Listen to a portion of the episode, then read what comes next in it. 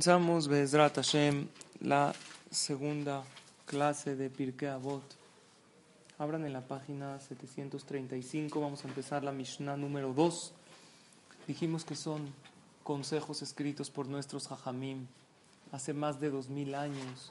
Y Avot es en sí comportamiento humano, superación personal. Aquí no vas a ver ni leyes de Shabbat, no vas a ver alajot de Tevilá aunque existen todos esos valores de tefilá y todo aquí, es principalmente lo que es el comportamiento humano. En la primera Mishnah, en la Mishnah Aleph, estudiamos tres principales consejos, que son ser paciente y no emitir un juicio inmediatamente. Número dos, Midu Talmidim Arde, tener muchos alumnos. Cuando tienes un proyecto, Rabbi Akiva no perdió las esperanzas, volvió a rehacer su yeshiva y de ahí salió Nada menos que Rabbi Meir Baalanés, Rabbi Shimon Bar. Si quieren, siéntense cerca. También para que no me esfuerce tanto, prefiero.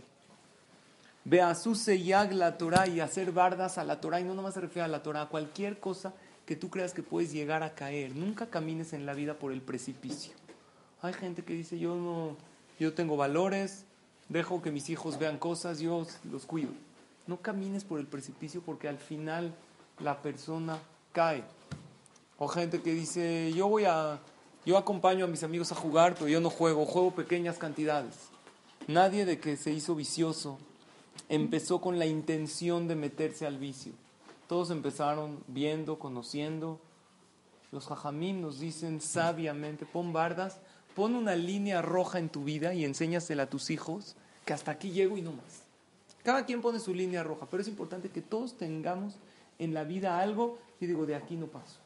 Esos fueron los tres primeros. Imagínense si los aplicaríamos en la vida, en la educación de nuestros hijos. Nosotros como personas, personalmente, tú sabes que en esto no caigo porque pues, estoy muy alejado de esto. Marca las cosas que dices, a esto no quiero llegar y ni siquiera te acerques a la tentación. No sé qué vamos a ver, a ver qué. Ni siquiera me acerco. Me gustaría que tengan un libro para que vayan siguiendo con nosotros. ¿Les pueden pasar a ellas? Entonces vamos a la Mishnah Bet. Hoy vamos a estudiar de Ezrat Hashem dos Mishnayot, la Bet y la Giman. Empiezo la Bet. La leo en hebreo y la traduzco. Página 735. Ven la Bet chiquita, donde dice así: Shimon Tzadik. ¿Tienen? ¿Están leyendo conmigo? Allá Misheyare Knesset Agedolah.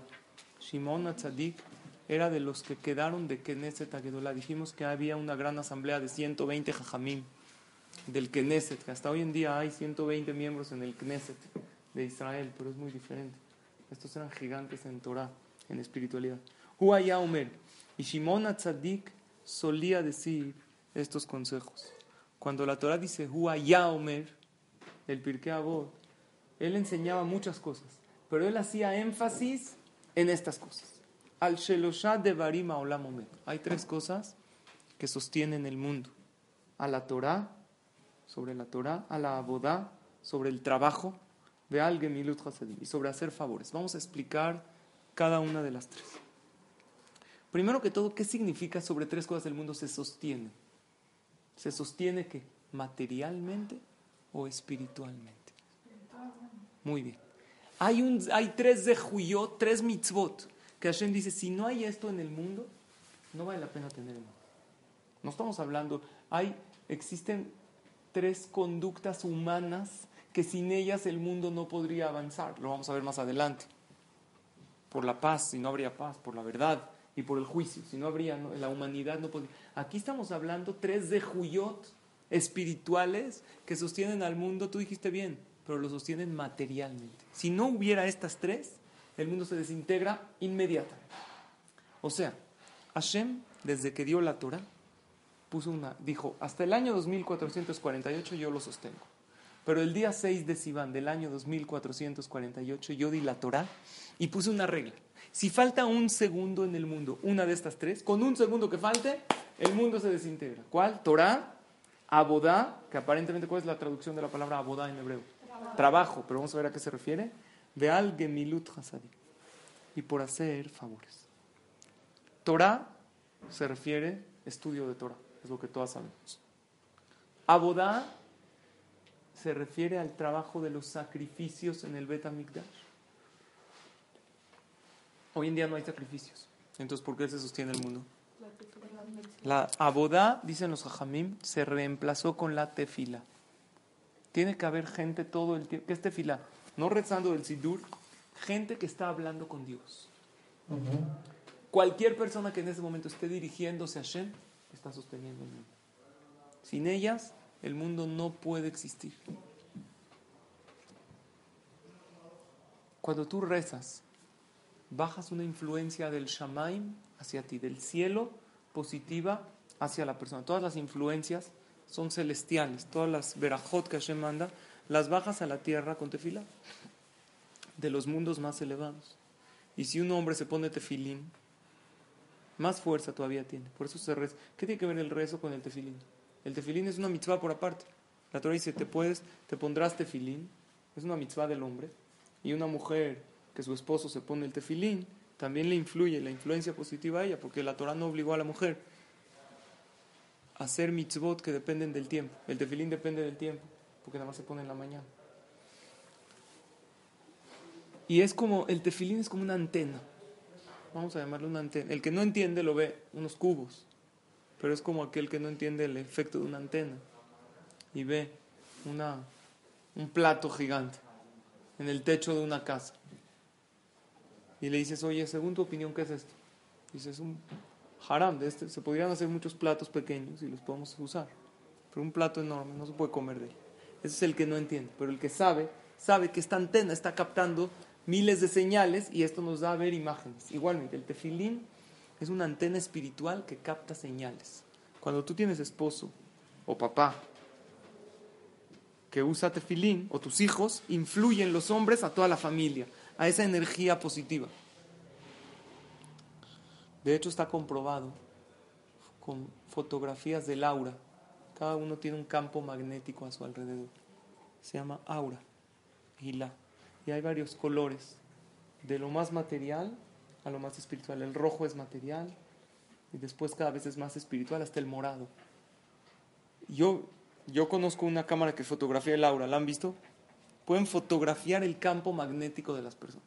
Una vez la trajeron al Colel, donde nosotros estudiamos. Sí, es verdad. Y han hecho fotografías de gente con tefilín y se ve un color morado alrededor, pero no es alguien muy kadosh, muy jajam, no. Y no nada más eso. la, la fotografía del aura te fotografía como estás en este momento, pero no después. Se quitó el tefilín y todavía sigue ese efecto por unas horas. Un hombre que se pone tefilín está más tranquilo, tiene mejores pensamientos, está menos propenso al enojo, tiene cosas buenas, mejores decisiones, pero depende cómo. Por ejemplo, si, si era un tefilín pasul, ¿qué es pasul? Sin ningún escrito adentro, no fotografiaba nada especial. Y, o si se pone el tefilín mal, hay señores que se lo ponen acá, en la frente ¿Sirve o de pirata así en el ojo? No sirve. Gente que está mal acostumbrada, el tefilín se pone en el pelo. Y el que no tiene pelo, porque está pelón. Donde hubiera, donde crecía antes el pelo. Y esta es una señal, es impresionante. Y el tefilín de la mano, no nomás en tefilín, se compró también gente leyendo teilim. No entiende nada. Empieza a leer teilim, le fotografían y sale un campo magnético. Esto lo pueden ver en internet, son videos súper conocidos que se comprueba científicamente la fuerza de las cosas espirituales. Gente diciendo tefilá, hablando con Hashem, tiene una, una aura positiva, una energía positiva. una señora que salió de la tevilá, le toman una foto con esta aura, después de hacer las revisiones correctas como la Torah dice, tiene una kedushá especial, es impresionante. Y esa se la transmite a su esposo cuando se juntan. Es algo increíble. Todas las, las mitzvot vemos que tienen una fuerza especial. Entonces, abodá hoy en día, ¿qué es? Tefilá. Con tefilín, más todavía. Y gemilut hasadim, que es hacer favores a los demás. Vamos a analizar cada uno. Torah no significa que porque hay un Sefer Torah en el mundo, está en el Ejal, eso ya sostiene el mundo. Eso significa el estudio de la Torah. Dice Rav Chaim Mivolojin en su libro Nefesh Haim, parece raro, pero es real. Lo que le da pila al mundo de estas tres cosas, la principal es el estudio de Torah. Es como si alguien, parece raro, pero si tú le explicas a alguien que no entiende mucho de, no ha estudiado mucho, y le explicas que un elefante enorme, ¿cuánto pesa un elefante? Africano. unas 7 toneladas más. ¿Ok? Para que se sientan bien, no se depriman cuando estás un poquito excedido de peso. No pasa nada, es 7 toneladas. Imagínate si le dices a alguien, este elefante tan grande, tan majestuoso, tan enorme que crees, si no tiene oxígeno, en un momento, en uno pasan unos, unos segundos y se desploma. Ah, no te puedo creer. ¿Cómo? No lo veo el oxígeno. No lo ves, pero así es. Si no hay Torah en el mundo, se acaba. En ese momento se desintegra. Si no hay gente estudiando la Torah que Hashem nos dio, ya sea Torah oral o Torah escrita, este mundo se acaba. Y por eso es el pago tan grande por el estudio de la Torah. Por eso el estudio, ahorita que estás haciendo, la mitzvah más grande que existe en toda la Torah. Más que Kippur, más que Tevilá, más que el kosher. Estudiar Torah es la mitzvah. Yo estoy, tuve una, una amistad con un doctor muy, muy, muy alejado, Ashkenazi. Nada, me dijo yo nada, ni Kippur. No, yo quiero, yo creo en Dios. Yo quiero hacer la mitzvah más grande de todo el judaísmo. Ya, la más grande. Le dije, estudia Torah. Si estudias todos los días, la cumples todos los días. Si estudias Torah una vez a la semana. Y ahí le voy mandando grabaciones de nuestras clases, videos. Me dijo, esta es la mitzvah más grande. ¿Cómo sentar en mi oficina y ver un video de una clase? Esta es la más. Impresionante. Esa es la más grande. Cuentan del Gaón de Vilna. Un gran jajam, hace cientos de años. Ahora, nada más para que entendamos, ¿qué es Gaón en hebreo? Eminencia. No todos los jajamim recibieron ese título. Y hubieron enormes jajamim en el pueblo de Israel.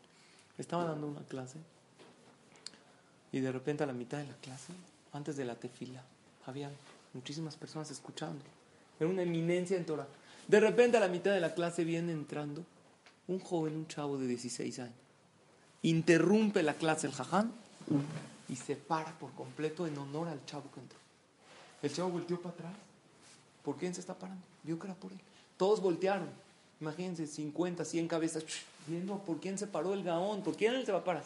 Se para con todo respeto se sienta después de unos segundos, continúa la clase. Eso llamó la atención de todos. Qué raro que el jajam se para delante de un, un moped, como dicen, un, nada, ¿quién es este cuate? De 16 años, no puede ser, aunque sepa mucha Torah, más que el jajam. ¿De quién se está parando? Acaba la clase, minja, arbit, y acabando arbit, pega en la mesa. Dice, yo sé que todos tienen curiosidad, ¿por qué me paré delante de este muchacho? Pero yo no les voy a contestar. Yo quiero que ustedes lo vean con sus propios ojos. Le llaman muchacho. Después, ven para acá. Yo, imagínense a Hazid, el muchacho, 15, 16 años, un chavo. Lo está llamando uno, el jajam a lo mejor más grande de la generación. Enorme en Torah. Sí, jajam, perdón. ¿Qué necesito? ¿Le hago un café? No.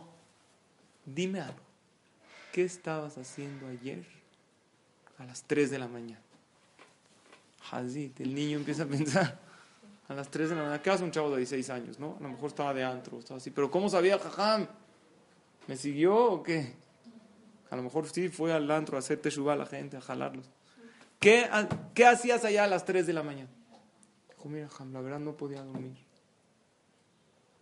Ya, vi que no podía dormir. Yo estando dando vueltas en la cama. Me paré a estudiar un rato, a estudiar Torah.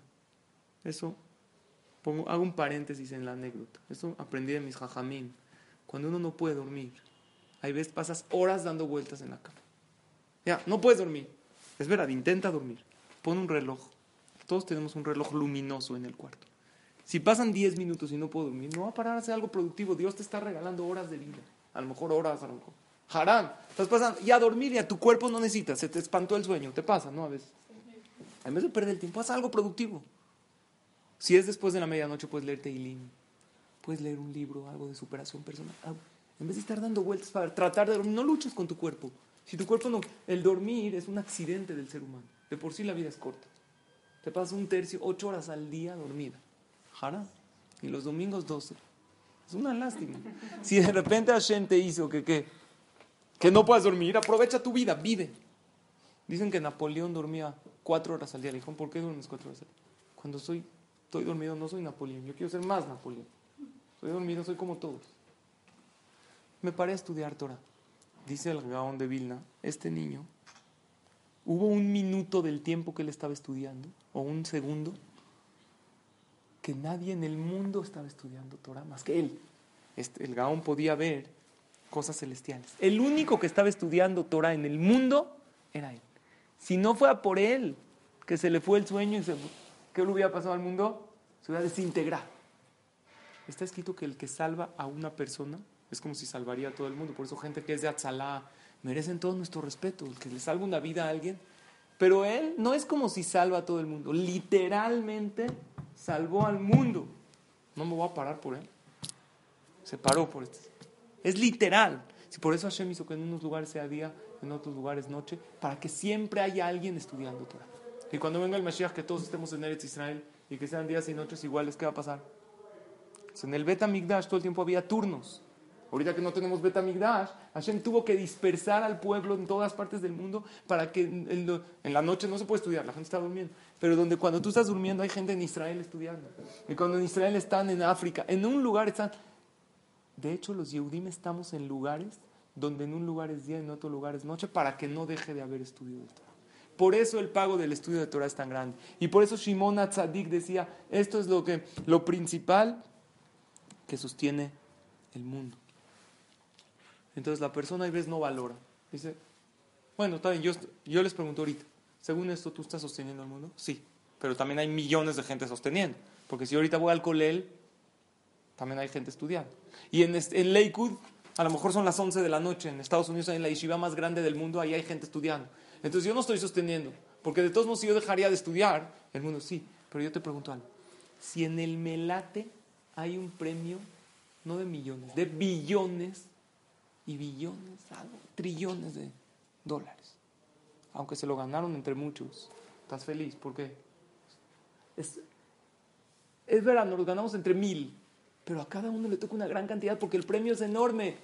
Igualmente, el estudiar Torah, te pagan como por sostener al mundo. Es verdad que hoy en día hay cientos de miles de Yehudim sosteniéndolo junto conmigo, pero yo ahorita estoy sosteniendo, no importa. Me gané el melate entre cientos de miles, pero me lo gané. Eso haces cada vez que vienes a una clase de Torah. Nada más para que valores. No digas, ah, normal. ¿A dónde vas? Pues a la clase, vamos. No, te tienes que estar... Es muy bien, excelente pregunta. Dicen los Ojamim que hay varias mitzvot que pagan en este mundo y en el Olam Abba. Esa es otra clase. Hay mitzvot que nada más se pagan allá. Hay mitzvot que pagan acá y allá. Una de ellas es estudio Torah. Trae una lista la Mishnah. ¿Cuál es? Una de estas es, la ventaja. Se paga con buena vida, con parnasá, con atzlajá. Eso es a la Torah. Y por eso hay gente que no entiende en Israel hay algo muy polémico. ¿Por qué los que estudian Torah no van a la tzaba?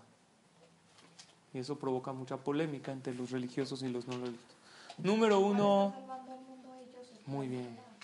Número uno, que ellos no van a la tzaba por ley del país. Están los no, hay, hay millones que no van por tranzas. Hay una ley. Ahora, la pregunta es por qué hay esta ley en el país, pero hay. Y número dos, nosotros como Yehudim tenemos la fe que así como hay en el ejército el que está en las máquinas. No todos están en, campo, en el campo de batalla, de hecho son pocos. La mayoría están atrás de las computadoras, manejando controles de aviones. Y sin embargo ellos son héroes para nosotros. ¿Por qué? Si tú no estás en el campo de batalla, no importa. El Señor está manejando los controles desde...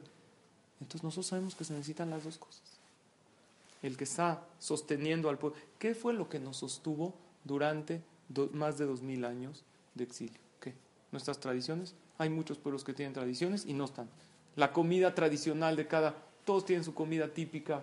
¿Qué, qué, qué fue lo que el, el jai aquí, la, se pone en el pelo el jai se abren la camisa? ¿Eso fue lo que sostuvo al pueblo judío? No. Lo que sostuvo al pueblo judío siempre es el estudio de Torah. Es ilógico que dentro de un pequeñito país, que ni siquiera cabe el nombre en el mapa, cuando en Israel, se salen al río no cabe la palabra Israel adentro de un mapa mundi, no cabe. Estamos rodeados de cientos de millones de árabes, no es exageración, que nos quieren exterminar. No es de que cientos, cientos de enemigos, países que no tienen tantos enemigos. O sea, nosotros somos un pueblo que seguimos imperios que no tuvieron necesariamente enemigos que los quisieron borrar, se borraron del mapa solos. ¿Cómo puede ser que seguimos adelante? Lo único que nos ha sostenido es la Torah. Cuando Moshe Rabbenu mandó al ejército para conquistar Israel, está escrito en el Pasuk, el flamate, el flamate. ¿Qué significa? Mil para acá y mil para allá. ¿Mil para dónde? Mil soldados a la guerra, pero por cada soldado que estaba en la guerra ponía uno a estudiar Torah. ¿De qué depende? De la vocación. Hay gente que dice, yo no tengo vocación para estar estudiando todo el día. Tienes vocación para guerrear. Todos somos un pueblo. ¿Y qué dice la Torah sobre esa época? Velonifkad mimenu ish. No murió uno solo. Porque por cada hayal había uno estudiando Torah. Cola acabó de los hayalim, los amamos. Pero tenemos que saber que aquellos que estudian Torah están haciendo no menos que aquellos que están, oye, pero ellos no hacen nada, están en el Bet Midrash estudiando. Están sosteniendo el mundo. Esa es nuestra fe del pueblo de Israel. En la guerra de los seis días iba a haber una, sabía que iba a haber una impresionante guerra, millones de árabes en contra Israel. Prepararon quebarot, tumbas, agarraron jardines públicos, hicieron fosas, porque era imposible, ya no había, según los cálculos, todos enemigos, eran todos contra Israel. Después nos acostumbramos a que nos atacan y un misil eh, no pega y otro. Pero eso fue después, ya no lo vemos normal, es milagro, no es normal. Pero Akadosh Baruj dijo, mientras ustedes estudian Torah, están protegidos. No todo el pueblo de Israel estudia Torah. Pero Baruch Hashem, nosotras tenemos el zehut de estar acá. Más para que entiendas la grandeza de lo que haces. Eso es lo primero que decía Shimon Atzadik. Abodá, como dijimos, este filá, la fuerza de dirigirse a Hashem, la fuerza, como yo digo, la tefilá es la red Wi-Fi más grande del mundo. Hay veces no tienes señal en tu celular. Tú puedes hablar con Hashem desde cualquier lugar del mundo, no hay bloqueo mientras te dirijas con sinceridad. Karoba Donai lejol koreab lejol asher ikrau behemet. Mientras le hables a Hashem, no necesitas ni teilim, ni, ni hay veces ni boca. Pensando sinceramente, porque te da pena estar diciendo. Piensa sinceramente que tenga refuá, que tenga verajá, que te... ya estás conectada. Ya tienes 100% de señal. Todas las rayitas de tu celular están llenas. Simplemente con la condición de dirigirte a Hashem. Literalmente es lo segundo que dirige el mundo. Y lo tercero es Gemilut Hasadim. Gemilut Hasadim es favores. Gemilut Hasadim no solo es dinero. Gemilut Hasadim es, puede ser una sonrisa, puede ser que le des un cumplido, un elogio, una palabra, un buenos días increíble a tu amiga que ves y tú no sabes cómo. Hay veces acaba de pelear con alguien y ese saludo en el elevador que le dijiste buenos días con una sonrisa a tu vecino estaba muy angustiado y le dijiste buenos días, lo saludaste. Hay una expresión que se dice, me hiciste el día. Es verdad, le hiciste el día a esa persona. Eso es Gemilut Hasadim. O Barminan, que recibió una mala noticia y se siente muy apachurrado. Y cuando tú lo saludas, en vez de estar, te encuentras con alguien, hay momentos de que no, no, no, no deciden el elevador, ¿no? Digo como ejemplo porque es común, te subes, estás con tu celular o viendo los números, todos ven los números. De 8, 7. No. No, no tiene que ser necesariamente dinero. Cualquier cosa que hagas sostiene el mundo. Algo que hagas por el otro para hacerlo sentir bien. Y Hay- también. 100%. Esto sostiene el mundo. El hacer algo por el otro sostiene el mundo. Son tres méritos espirituales. Que luego vamos a ver las tres cosas humanas que sin ellas no puede mantenerse técnicamente el mundo. Aquí no estamos hablando humanamente. Hashem puso tres condiciones que sin ellas no vale la pena que mi mundo exista. Puede haber inmoralidad, puede haber robo, aguanto todo. Pero si falta una de estas tres, un segundo en mi creación, no vale la pena crear mi mundo, lo destruyo en ese momento. Estudio de Torah, obviamente solamente por el pueblo Israel, el Goy no puede. Tefilá, eso también puede el Goy, dirigirse a Hashem.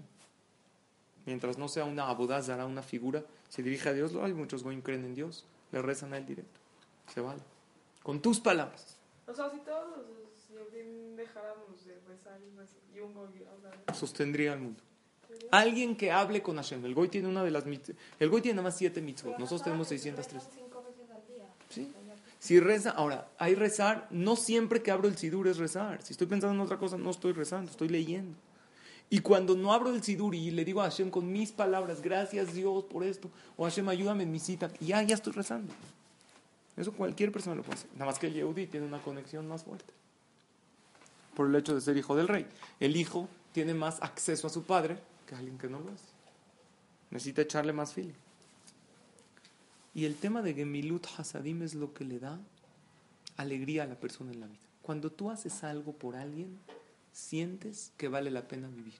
Hay gente que llegan a una edad del retiro, de la pensión, se pensionan. 60 años, acabó. Ya. O le dicen en su trabajo, ¿sabes qué? Hay gente que lo hace mejor que tú, vete a tu casa. Llega este señor a su casa, se empieza a pelear con su esposa, porque no tiene trabajo, no tiene nada que hacer. ¿Qué hacen? Pelean. 60 años no se peleó, vivió bien. Es una persona pacífica, pero no tiene nada que hacer.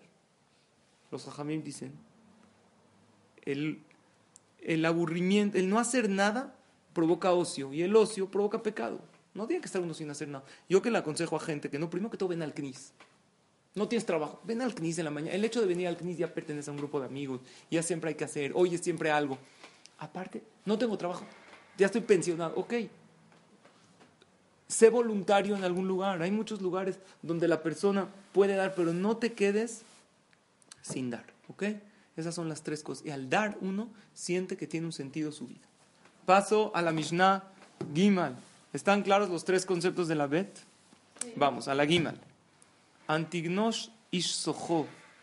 Este Antignos era un hombre que vivía en la ciudad de Soho, en un lugar. Kibel mi Shimon Atzadik, recibió de Shimon Atzadik. Vean cómo va en cronología. Dijimos algo en la, en la primera clase, algo increíble. Cada jajam te dijo las debilidades de su generación. Aquí tú vas a estudiar consejos de cientos de años. O sea, la Entonces estás agarrando la experiencia de todas aquellas. Sí, La Mishnah la Mishnah la condensó? Rabbi Yehudan así. La escribió toda. ¿De dónde la escribió? De lo que escribió. Esto era todo Torah oral. ¿Explicamos? ¿Viniste a la clase pasada? Ok. En la primera clase, hoy en el podcast, explicamos que hay seis sedarim de Mishnah. Y cada seder tiene varios tratados. El único tratado que habla de comportamiento humano es este. Los demás, no, este no es el primero. Está la mitad de Seder Nezikin. De todos los tratados de Mishnah hablan de leyes técnicas. Uno se llama Shabbat, otro se llama Pesachim, habla de Pesach. Zman Nakat. ¿Oíste el podcast o te lo aprendiste de memoria? Muy bien. Son diferentes. Otro habla de las siembras, otro habla de los daños entre uno y su compañero. Todo leyes. ¿Quién paga qué? Esto es la única Mishnah para el comportamiento. Y lo que yo quiero hacer en estas clases es, con el tiempo, ir cubriendo todas las Mishnayot. Yo al Pirkei le llamo guía para mejorar tu vida. Dense cuenta, cada Mishnah, ponla en práctica, increíble como empiezas a mejorar tú. La gente siente la mejoría, te sientes mejor que cuando rezas no mejora tu vida. 100% estás más tranquilo. Haces Gemilut Hasadim. Imagínate, agarras, hoy estudié esta Mishnah, voy a empezar, que no pase ni un día que no haga algo por alguien, pero en realidad que él sienta, se sienta feliz. Alguien que sienta que le hice el día. O la primera Mishnah. Si eres, no, no juzgas directo, piensas por qué el otro actuó de una manera. Es una guía para vivir mejor. Es increíble como el Pirkei Avot ayuda a mejorar tu calidad de vida. Y aparte tiene muchísima psicología. ¿Alguien de aquí estudia psicología? Las que estudian, y hemos estudiado Pirkei Avot, digo conceptos del Pirkei Avot, es increíble como conceptos de psicología están acá. ¿Ok? Vamos a la Mishnah Gimal. Entonces, Antignos Ish Soho era el alumno de Shimon Atzadik, del Jajam de la Mishnah pasada. Huaya Omer. Él dijo un consejo muy importante en la vida, que sirve para la relación de uno con Dios y también para la relación de uno con su compañero. Escuchen, primero las voy a leer en hebreo, traduzco literalmente y la explicamos, la ahondamos. Al tihiu ka'avadim am shameshim et harav, al menat lekabel pras. No sean como aquellos esclavos que sirven al patrón con la única intención de recibir un pago. Ela, sino, Sean como aquellos esclavos que sirven al patrón no con intención de recibir pago. Y tengan temor a Dios sobre ustedes. Vamos a explicar. El consejo que nos da este jajam enorme, que hace dos mil años que podemos aplicar hoy en día, cuando decimos él solía decir, significa que él decía muchas cosas, pero él hacía énfasis en este consejo. Él que decía, el que trabaja, generalmente, ¿para qué trabaja? Si yo agarro un mesero, ¿cuál es su motivación principal para trabajar? El sueldo. Para recibir sueldo, para vivir mejor. ¿Acaso alguien de ustedes me puede decir que su motivación principal del mesero es ayudar a la gente para... La principal. Y de paso recibe un sueldo. Pero mi motivación principal es darle, ¿sí o no? Esa es la motivación principal. ¿Ustedes fueron meseras en la Sacharot o no? Muchos se van de meseros para, ganarse un varo, ¿o no? ¿Saben esa tradición o no? ¿Por qué ustedes no? ¿Qué desea tomar? Está padre la idea. A mí me hubiera gustado, ¿sabes? ¿No? Así interactúas con gente.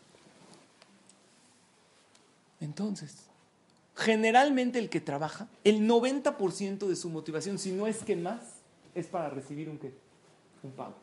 Y el otro por ciento el 10 o el mínimo por ciento, es para hacerle un bien a los demás. Todos, ¿no? El del súper, el de esto. Generalmente, la cajera, su principal motivación es para recibir su sueldo. Y aparte, ayudar a los demás. O a lo mejor el 100%, hay gente que pide. En el trabajo de Akadosh Baruj lo que tú sirves a Dios, ¿qué es lo, tu motor que eso te tiene que dar fuerza para servir a tu creador? ¿El pago que vas a recibir? Porque Hashem paga o no. Claro, como dijimos antes, hay mitzvot que se pagan en este mundo, hay mitzvot que se pagan acá y allá, o solo allá, un pago impresionante en el Olama va. Nosotros creemos en la vida después de la vida y no es una creencia judía. El creer en una vida después ya está comprobado por la ciencia, por medio de, de regresiones, gente que ha regresado y ha contado. que existe una vida después de esta, no hay duda. Pero ¿qué es lo que te motiva a hacer las mitzvot? ¿El pago que Dios te va a dar? ¿O el hecho de que amas a tu creador? Dice este Antignosis Soho, lo que te tiene que motivar es, ¿sabes por qué cuido Shabbat? Porque es por mi bien, Dios quiere mi bien. ¿Y por qué voy a la Tevilá? Porque Dios quiere mi bien y me beneficio en este mundo y en el Olama va. Cada mitzvah tienes que buscar su beneficio en este mundo. Todas tienen beneficio. A veces no lo ves, pero todas. La sencilla de Shabbat es un día de descanso, tranquilidad. El beneficio. Tefilín, dijimos, una conexión con tu creador vives más tranquilo. Todas las mitzvot tienen su beneficio en este mundo. Pero ¿qué es lo que me tiene que motivar? ¿El pago o el amor hacia mi creador? Te la voy a cambiar a tu pareja. Una mujer correcta, buena esposa. ¿Qué la tiene que motivar a tratar bien a su esposo? ¿Sabes qué? Yo la verdad es para que me dé el gasto, porque si no, no me da. O en realidad lo quiero y de paso, pues necesito. La verdad, te, te decepcionarías mucho si sabes que tu esposo todo lo que hace para ti es nada más para que tú le prepares la cena. O para que lo dejes. O para que, exacto, para que lo dejes ir con tus cuates, entonces mejor te sentirías mal. Está bien que hay una parte de amor y otra parte de recompensa. ¿Cuál es la que tiene que predominar en tu vida? Dice el amor. Pues siento que es más difícil. Es más difícil. ¿Cómo le hago para que eso predomine? Todo está, es un trabajo mental. Cada mitzvah que hagas, viniste a estudiar Torah. ¿Por qué lo haces? Es verdad que hay un beneficio que el estudiar Torah me beneficia, eleva mi calidad de vida, estoy recibiendo buenos consejos, salgo contenta. ¿Cómo sales cuando de la clase de Torah? Oh, es un spa. ¿No? ¿Cómo sales del spa? se te olvida hasta cómo te llamas. Estás... Así sales de la clase de Torah. Tu neshama siente esa conexión. Pero lo que te tiene que motivar es hacer la voluntad de tu creador. El Zohar Akadosh dice, un tema que es profundísimo, pero lo vamos a decir en corto. Hashem, ¿para qué creó el mundo? ¿Para, ¿Para qué lo creó? Que el mundo tiene un creador es lógico. Solo no se puede hacer. Ese creador, ¿para qué lo hizo? No le llames Dios. Alguien lo hizo. ¿Para qué lo hizo? ¿Que es todopoderoso? Seguro. Porque si no sería todopoderoso, alguien lo limitó. Si alguien lo limitó, pues él ya no sería el creador, ya habría otro. Entonces tiene que haber un creador todopoderoso que es omnipotente y nadie lo limitó. ¿Para qué hizo el mundo? ¿Estaba aburrido? ¿Qué opinan ustedes? Hashem hizo el mundo para qué? Para beneficiar. Para beneficiar se necesita criaturas que reciban su beneficio. Entonces, ¿por qué Hashem no nos puso en un mundo que no hay tentaciones. Ya, que nos empieza a dar Olama va directo. Porque si te pondría directo en el Olama va, te sentirías avergonzada. ¿Cómo se siente mejor alguien que necesita ayuda económica? ¿Si le doy acá o si le doy sueldo? ¿Cómo se siente mejor? Sueldo, porque se siente, lo trabajé, lo merezco, pero si le doy acá se siente avergonzado. Entonces Hashem, para que no te sientas avergonzada, te puso en un mundo a trabajar. Imagínate que te daría beneficios sin trabajar. Te sentirías avergonzado. Entonces Hashem te puso en un mundo donde, ay, ¿cuál es mi trabajo? Superar mis tentaciones. Te puso un cuerpo, te puso yetzerara, te puso ganas de enojarte. Cada vez que te doblegas y no te enojas, ya, sueldo. Ganas de hablar la shonara, mm, entonces sueldo, merezco. Ganas de comer algo taref, me aguanté. Esa es toda la creación. Un mundo donde Hashem quiere beneficiarte y para que el beneficio sea completo, te lo ganas como sueldo. Entonces, esa es la idea. Pero, si yo solamente sirvo a Dios por amor, los hajamim dicen en la siguiente frase, escuchen esta frase, peamim. El que solamente actúa por amor, hay veces patea todo. Ya, ¿cuánto tiempo puedo amar? Hay veces necesito algo que me motive. ¿Por qué? Porque yo lo amo. Yo lo amo. Hay veces dicen, yo lo amo. Lo amo, lo amo con, con toda mi alma. Hay una muy naca. Te amo con todo mi existir. Nunca digan eso. soy horrible. Te amo con todo mi existir. ¿Ok? Yo lo amo a este hombre. Yo amo a esta mujer. Pero ¿qué pasa si el amor a veces baja o no? Vamos a ser realistas. Todos amo a mis hijos, pero en el momento que se portan mal, tengo ganas de aventarlos por la ventana. ¿O no? Todos nos pasa. Amo a mis papás, pero a veces me, me estoy muy enojado. La persona no funciona solo por amor porque el amor tiene sus altibajos. Entonces, por eso se necesita ir a y ahava. ¿Qué es ir a? Temor. ¿Y qué es ahava? Amor. Entonces, vean cómo está. hay algo increíble que dicen nuestros ajamim. Vean. Esto es ir a. Ir a. Y aquí dice Ajá. Va. ¿Sí o no? ¿Se entiende mi letra o no? Esto es ir a y esto es va. ¿Cuál es más importante? Las dos, porque mira, porque si yo parto la palabra así, ¿qué dice acá? Ir a. ¿Y qué dice acá? Las dos son, vienen juntas. No puede ser, hay gente que dice, yo amo a Dios aquí, en el corazón, yo no sé cómo lo quiero. No es suficiente, porque ese amor a Dios lo tienes muy grande, porque tú amas a Dios, pero llega un momento que están tus intereses de por medio. O hay gente que nada más dio temor. Yo sirvo a Dios por temor, pero por temor funciona una relación. Si tú nada más le temes, pero también es bueno que haya temor. Aquí entre nos, cuando tú estás casada, hay veces haces cosas para que tu pareja no se enoje. Sí. ¿Está bien o está mal? Está bien, a veces necesita eso. Hay veces haces algo o dejas de hacer algo para que tus papás no se enojen. Les tienes un cierto temor. No pueden manejarse toda la relación por temor, pero es bueno que también haya ese temor para qué. Porque hay veces no tengo amor, entonces ¿qué me motiva a actuar? Temor. Entonces por eso en Hashem, ¿qué te ordena la Torah? ¿Amar a Hashem o temer a Hashem? Hay dos pesukim. Hay un pasuk que dice, Beahavta, el Hashem lo queja, ámalo y actúa por amor. Y cuando prendas las velas de Shabbat, y amo a mi creador y por eso lo hago. Pero también le temo. ¿Y sabes por qué no como taref? Porque le temo, sé que hay alguien que me está viendo. Las dos son válidas. Hay otro pasuk que dice, Et Hashem me lo queja, tira. A Dios temerá. ¿Miedo de qué? O sea, no es miedo de... Hay dos tipos de miedo. Hay dos tipos de miedo. Hay miedo de su grandeza. Hay alguien que me está viendo. Y también hay consecuencias. Entonces, ¿para qué la Torah escribe consecuencias? No, no, claro. No tengo que motivarme por eso, pero también las tengo en mi corazón. También tú como mamá, tú no te gustaría que tu hijo no pinte la pared por cariño, pero también le dices, si lo haces, te voy a quitar el es, porque, porque también tiene, nosotros somos niños con Hashem. Tipo 50-50. No, lo que tiene que mantener es el amor. Por eso aquí nos dice la Mishnah. Y no nada más en esto, en, en cualquier relación interpersonal. Una pregunta, ¿a los papás qué te ordena la Torah? Respetarlos o temerles también. Hay dos pasukim. Hay un pasuk que dice, el que todas conocen. Respeta a tus padres. Pero hay otro pasuk que dice, Ish imo beaviv tirau. Un hombre a su padre y a su madre temerán. Porque, porque también hay un cierto temor a los papás. ¿Qué es temor? Como tú explicaste, respeto. O sea, hay amor que eso me motiva a respetar. Y dense cuenta, la Gemara dice, cuando la Torah habla de respetar a los papás, ¿a quién adelanta primero? ¿Al papá o a la mamá? Cabe de tabija, ve timeja. Primero al papá, ¿por qué? Porque por naturaleza uno a quién quiere más. Quiere, a su papá o a su mamá, más a su mamá. Entonces por eso la Torah te dice, no, no, no nada más a tu mamá, ámala y respétala, también a tu papá.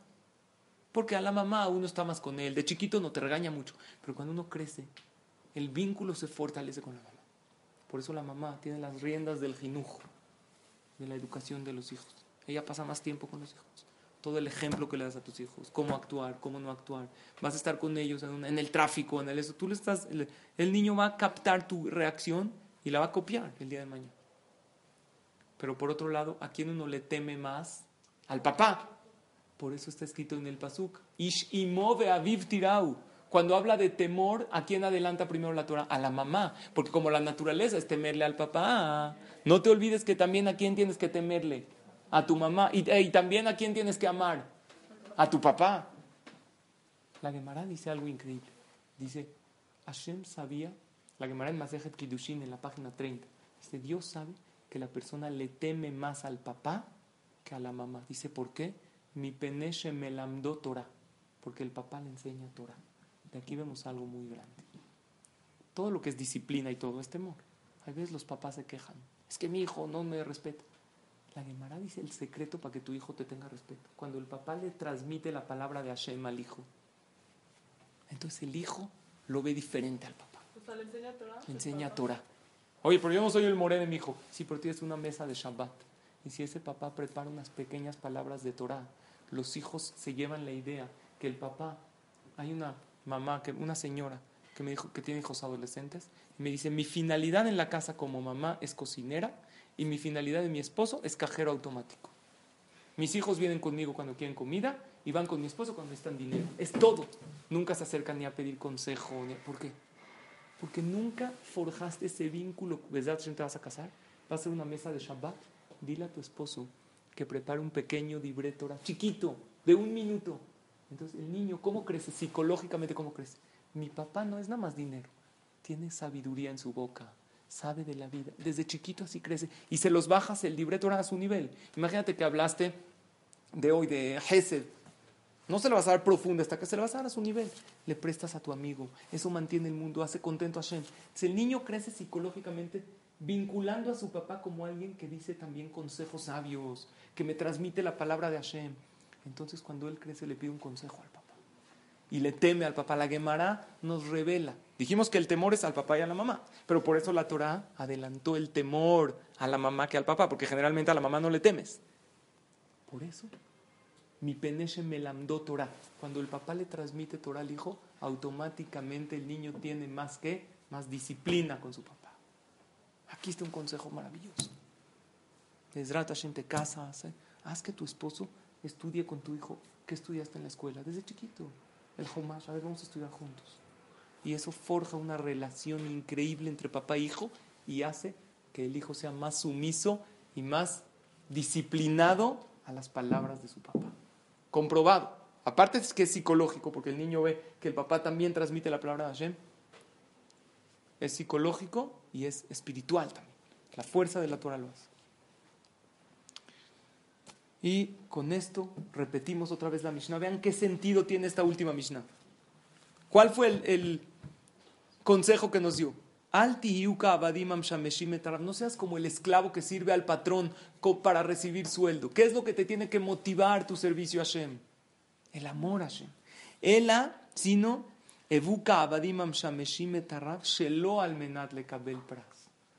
Sirve a tu creador que lo que te motive sea 90% de amor a Hashem.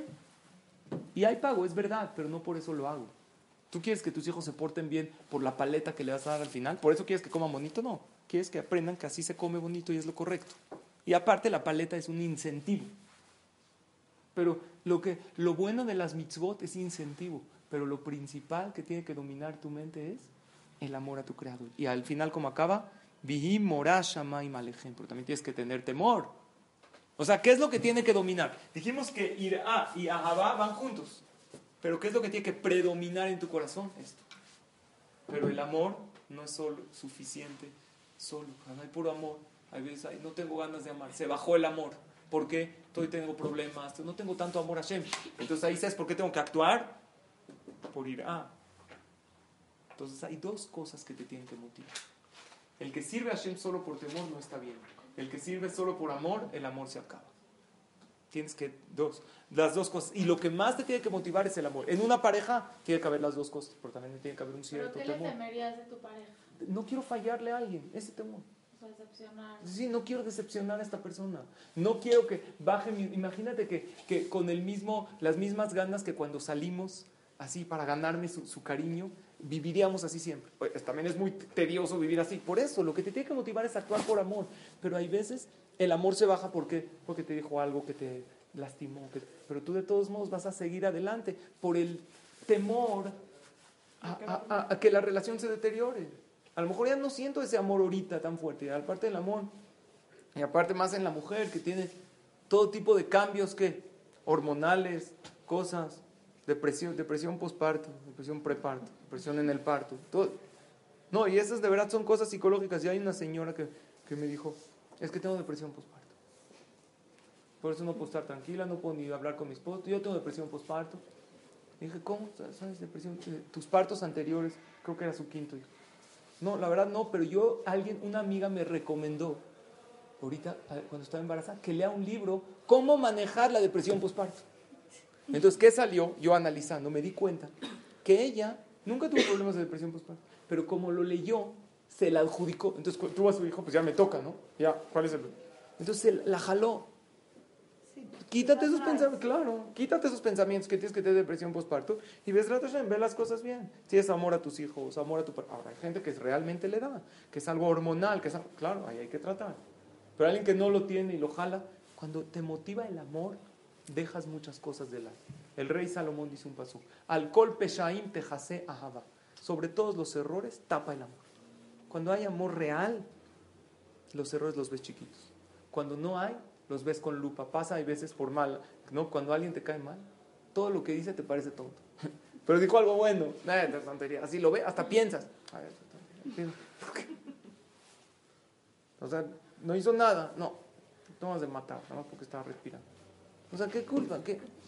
Cuando hay amor real, igual en la religión, todo lo ven negro, porque no hay amor a Hashem verdadero. No, ¿Por qué la religión discrimina a la mujer? ¿Por qué Dios eh, no estaba en el holocausto? X, preguntas que siempre conocemos. No lo- no- cuando no hay amor, todo lo vas a ver negro. No hay amor a tu creador, vas a ver la religión negra.